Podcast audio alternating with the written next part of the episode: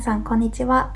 この番組は私たちのマインドボディそしてスピリット3つを大切にすることで心から充実した人生 Fulfilling Life を作るきっかけになるようなエピソードを私が暮らしの中で気づいたことまた学んだことをベースにシェアしていきます。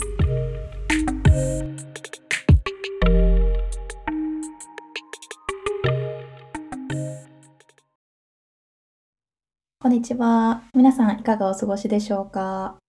もうそろそろお正月モードも上げてきたぐらいですかね。私はちょっとまだ正月モード引きずりつつあるんですけど、っていうのも、去年の11月ぐらいからジムにちょっと本気で通い出しまして、それまでは本当になんかエクササイズとかトレーニングとかも自分が気が向いた時にやればいいやとか楽しくやれればいいやみたいな感じで思ってたんですけど、ちょっと本気でトレーニングしてみようかなと思って、11月から週5で、もともとスウェーデンでジムに入会してたので、週5で通い出したんですよね。で、あの、そう、週5で行って、で、たまにパーソナルの人に見てもらったりとかして、結構ガチめにやってたんですけど、で、そっから12月に入って、えっ、ー、と、こっちのクリスマスって、えー、お正月よりもクリスマスの方が祝うあの、まあ、ヨーロッパ全体がそうなんですかねっていう感じで、で、クリスマスの24日とかはもう本当にお店もほぼやってなくて、スーパーも閉まるっていう感じで、なので24日のクリスマス前にみんな買い出しとかしてクリスマスの用意っていうのを、まあ、するんですけれども、なので、なんかもう24、25はみんな休んでるし、私ももうやだらだらしようと思って、あの、ご飯食べ、好きな時に食べて、飲んで、寝て、みたいなことをやってて、で、25もそんな感じで過ぎて、で、26、27って、まあなった時に、日本はお正月の方がどっちかっていうと、こう盛大に祝うじゃないですか。で、そんなんで私も日本人だからっていうのであやかって、で、もうお正月ももうすぐ来るし、もうそのままダラダラしていっかみたいな感じで、ちょっとダラダラモードだったんですよね。で、もうお正月って結構、えー、まあ、30ぐらいから、30から1月3日、4日ぐらいまでは、こうなんか罪悪感なしにくっちゃねくっちゃねできる感じだと思うんですけど、私はずっとそうやってあの過ごしてきたんですね。なので、もう本当年末ぐらいからずっとくっちゃねくっちゃねくっちゃねしてて、ダラダラダラダラ してたら、えっ、ー、と、今1月10日に収録してるんですけど、なんかその癖がこう響いてしまって、今もまだちょっと抜け出せないでいるっていう状態なので、ちょっともう、あの、今日からあの心を入れ替えてまたいつもの習慣に戻していかないとなって思っている途中です。はい。っていう私の個人的なダラダラ事情はこんな感じで置いときまして今日は、えっ、ー、と人生での悩みとか問題が起こった時のアプローチの仕方っていうのをトピックにお話ししていこうかなと思います。はい。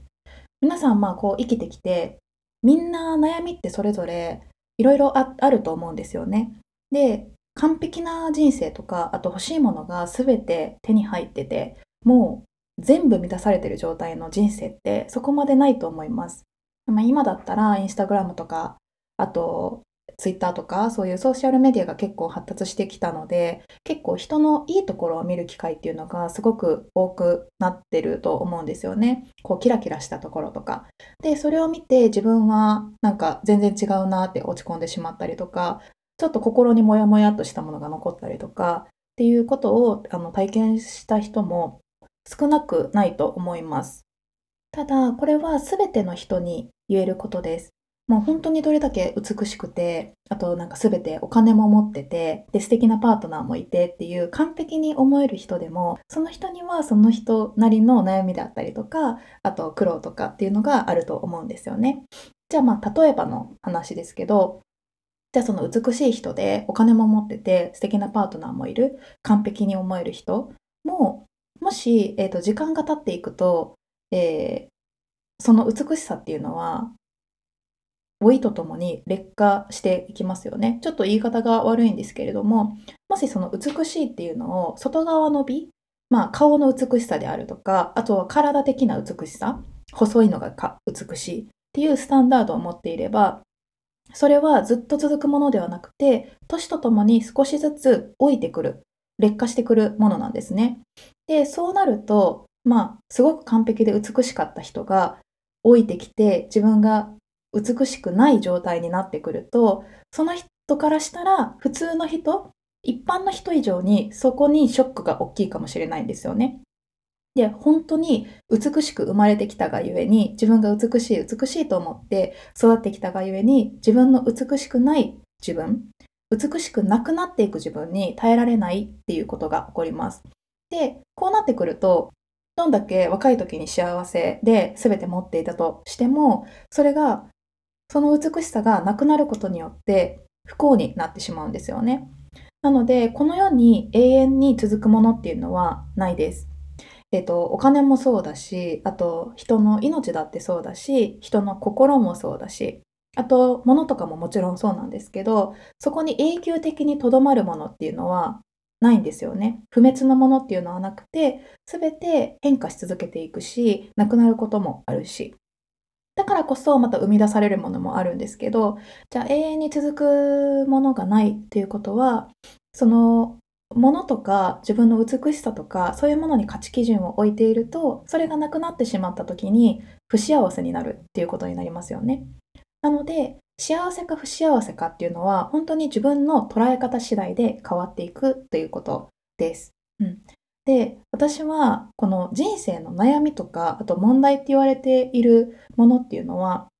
自分の心を成長させるため、自分の心の捉え方とかあり方っていうのを変えていくためのホームワークっていう風に呼んでいて、あの悩みっていうよりかは、あの、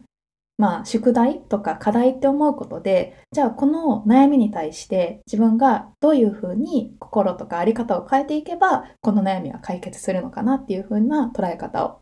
しています。また言い方を変えたら、自分に今何が必要なのか、その問題を解決するためにどういうアプローチをしたらいいのかっていうのを知らせてくれるあのものだと思っています。で、それを積極的に取り組んでいくことで自分の魂あとは心が成長していく。で、自分の心があのその問題を解決するために成長しなければいけなくて成長しますよね。で、そうすると心が成長したら、その後、えっと、何かまた違う問題が起こったとしても、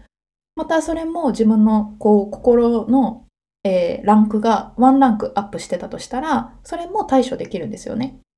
なので、そういうふうに、どんどんどんどん自分の心を成長してさせていけば、問題って思ってたものが問題じゃなくなってくる。うん。それは自分の心が成長しているから。うん。そう。だから、悩みとか、悩みとか問題は私はもう来るたびに逆にラッキーだなと思っていて、もう成長したら成長した分だけ自分が強くなって、メンタル的にも強くなっていけるし、で、その知恵とかをまた次に活かすこともできるし、また他の人に活かすこともできる。で、自分が一回身につけたその心のあり方であったりとか、問題の解決の仕方とか、それの問題を取り組むことによって得た知恵っていうのは絶対になくならないので、次に活かすことができるようになってきます。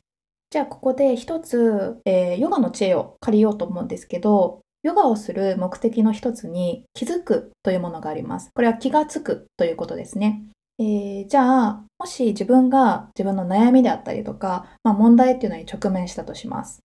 で、その悩み、もし、じゃあその悩みを友達が持ってたとした、持ってたとして、で、その友達にだったら、結構第三者の目線から、えー、こういうふうにした方がいいんじゃないとかっていうアドバイスでできますよね。もし友達が悩んでて、こういう悩みがあるんだよねって言ったら、じゃあこういうことしてみたらとか、えこれはこういうことなんじゃない？とかって結構あの的を得たアドバイスってできると思うんですよね。ただそれが自分ごととなってくると自分がいて自分、えっと、悩みのこの渦負のスパイラルの中に自分がその中にいる状態なので自分のことを外側から見ることができなくなります自分のことだと。できなくなってることが多いと思います。なんで結構、こう、うん、こっちの道行った方がいいと分かってるのに、なんで行けないんだろうとか、こんなこと考えててももうどうしようもないのに、なんで考えるのやめられないんだろう？っていう時って結構あると思うんですよね。で、それは自分が悩みとか問題とか、こう、自分のネガティブな感情の中に自分がいるからなんですね。そう。自分を外側から見れてない状態。自分のことを内側からその問題を見てる。悩みの対象っていうものを見ている状態なんですよね。で、これを外側から見ることで、また違うアプローチができるようになってきます。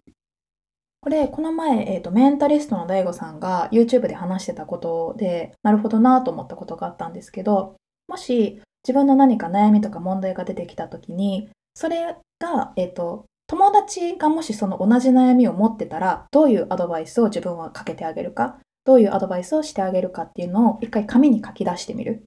そう。で、そうすると自分の問題を一回人の問題としてあの捉えることによって、客観視、第三者の目線から見て的確なこうアドバイスができる。で、その紙に書いてあることが結構的を得たアドバイスだったりするので、そういうふうにして、あの、解決策を探ってみましょうっていうものだったんですけど、これもさっき言ったその気づく自分の負のスパイラル、えーと、そういう悩みとかネガティブから一回抜け出して外側から自分を見つめた状態で、えー、自分になんて声が声をかけてあげられるかなっていうのを見てみるっていうのが気づくあの気がつくっていうことにつながってくるかなと思いました。で、いつもこう同じことで悩んでしまうとか、もやもやしてしまうという方は、一回この方法を試してみてください。で、結構これでこう自分とあのコミュニケーションが取れてくると、自分を味方につけることができます。何かこうじゃあ対人関係で人間関係で問題が起こった時も自分とコミュニケーションが取れていないとどうしてもその相手になんであの人はこういうふうに私に言ったんだろうとかなんでああいう態度だったんだろうっていうふうに相手に原因を探りがちになってしまうんですけれども自分とあの対話コミュニケーションをしていくことでなんで自分はあの人の言葉でこういうふうに思ってしまったんだろうとかなんであの人の態度で自分はこんなに傷ついてるんだろうっていうふうに自分にこう問いかけができるようになってきます。どんどんそうやってあの自分と対話していくことで自分が分かってきて自分とすごくいいコミュニケーションが取れる自分を味方につけることができますでそうすると何か問題が他のことが起こっても自分のことは自分が一番分かっている状態っていうのができてくるのであの一番いい対処ができる状態を作れます。で、私もこういうふうに自分に問いかけをするようになってから何か問題が起こった時にあの自分は何でこんな感情になっているのかなとかっていうのを自分とコミュニケーションをあの取れるようになってからはそれまでは何か問題が起こったらとりあえず誰かにあの相談する。ちょっと聞いてこんなことがあってさ何々でさって話してたんですけどそれがまずは自分に聞いてみる。そう自分と会話できるようになったっていうのがすごく私の中で大きいことだなと思っています。そうなので本当に人生で完璧とか全く何の不自由もない人生ってあまりないと思います。うん、じゃあどうやったら幸せになれるのかっていうとやっぱり自分の捉え方を変えること、うん、で自分とのコミュニケーションを、えー、納得するコミュニケーションができることでそれが本当にこの不完全な世界で楽しむことができる秘訣かなというふうに思います。はい。といっても人間みんな私も含めて完璧ではないのでまだまだいろんなことであの悩んだりこれからいろんなこと起こると思うんですけれども、まあ、その度にこうやって自分と少しずつあの仲良くなりながらコミュニケーションを深めていければいいですよね。はい。そんな感じで今日は終わっておきます。今日も皆さんにとっていい一日でありますように。Thank you for listening. Have a wonderful day. 拜拜。